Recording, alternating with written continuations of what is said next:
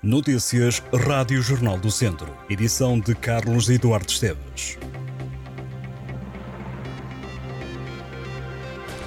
Os números são provisórios, mas apontam para dois mortos nas estradas portuguesas entre sexta-feira e hoje.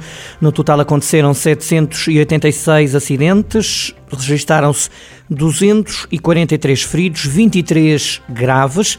Estes são, como lhe disse, números previsórios da Operação Natal e Ano Novo. Os acidentes com vítimas mortais aconteceram nos conselhos de Braga e de Alcobaça. A Operação Natal e de Ano Novo 23-24 da GNR começou a 15 de dezembro e termina no dia 2 de janeiro. Já a PSP deteve entre sexta-feira e o dia de Natal 135 condutores alcoolizados ou sem carta em todo o país. A PSP tem nas estradas Operação Festas Seguras.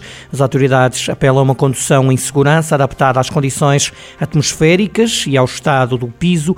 Pedem ainda aos condutores que moderem a velocidade, especialmente em zonas de grande concentração de pessoas e que evitem manobras bruscas, sinalizando com a devida antecedência todas as mudanças de direção, assim como a utilização do telemóvel durante a condução. A PSP e a GNR lembram que a condução em excesso de velocidade e sob o efeito do álcool são das principais causas de sinistralidade.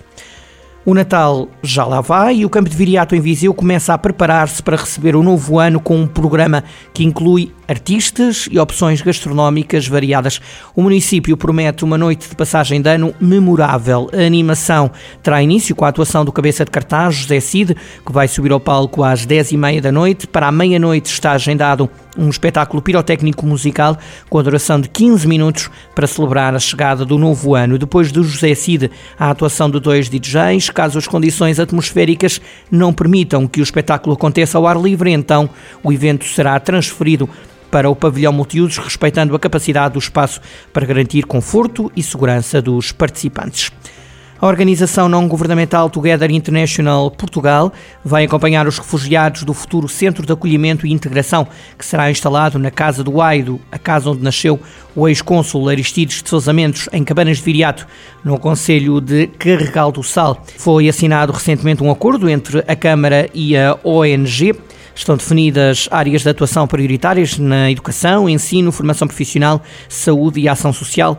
O Centro de Acolhimento e Integração deverá abrir no final de 2025, no investimento de 5 milhões e meio de euros árvores com história, algumas de quase 4 mil anos, uma imagem de marca de uma freguesia, outra local de reunião de pescadores, outra com ligação a tradições fúnebres, compõe a lista da árvore do ano para 2024. Entre as nomeadas para esta distinção está a magnólia do Palácio dos Condes, em Mangualde, e é de resto a única representante da região de Viseu nesta iniciativa. Ao todo são 10 as árvores de todo o país que estão a votos. A vencedora vai representar Portugal na edição europeia da Árvore do Ano.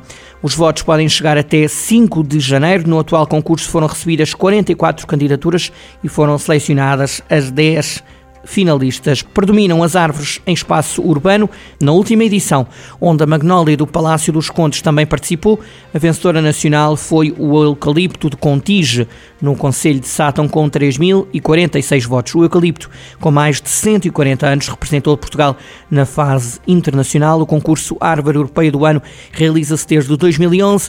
Na edição do ano passado, um carvalho polaco foi eleito a Árvore Europeia.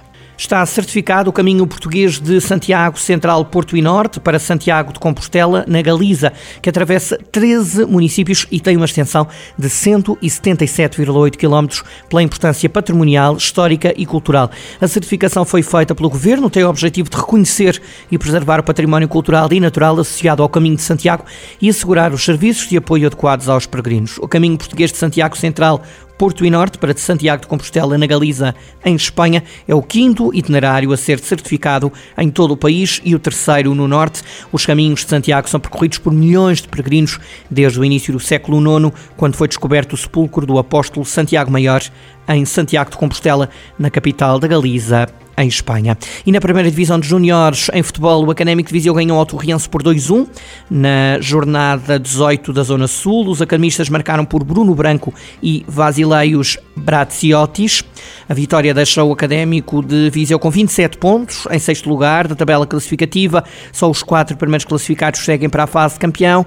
Os outros clubes terão que lutar para se manterem entre as melhores equipas de júniores em Portugal. Na próxima jornada, o Académico defrontará o Beira-Mar em Aveiro. Faltam quatro jogos para o final desta primeira fase do campeonato. Frio, muito frio. Se pretende sair de casa esta terça-feira, é aconselhável levar roupa quente. A temperatura no distrito de Viseu desceu, conta mesmo com valores negativos em vários conselhos. São João da Pesqueira e Penedono podem atingir 3 graus negativos, contando com máximas de 4 graus em ambos os casos. Também Castro Daire, Lamego, Moimenta da Beira, Penalva do Castelo, Sátão, Sernancelho, Tarouca, Vila Nova de Paiva e Viseu apresentam mínimas com valores de temperatura negativos. Em Viseu, esta terça-feira, haverá 2 graus negativos de temperatura mínima e 11 graus de máxima, com céu pouco nublado e probabilidade zero de chuva.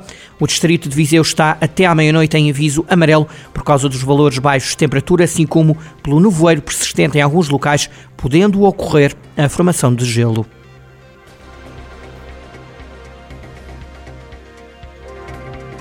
Estas e outras notícias em jornaldocentro.pt.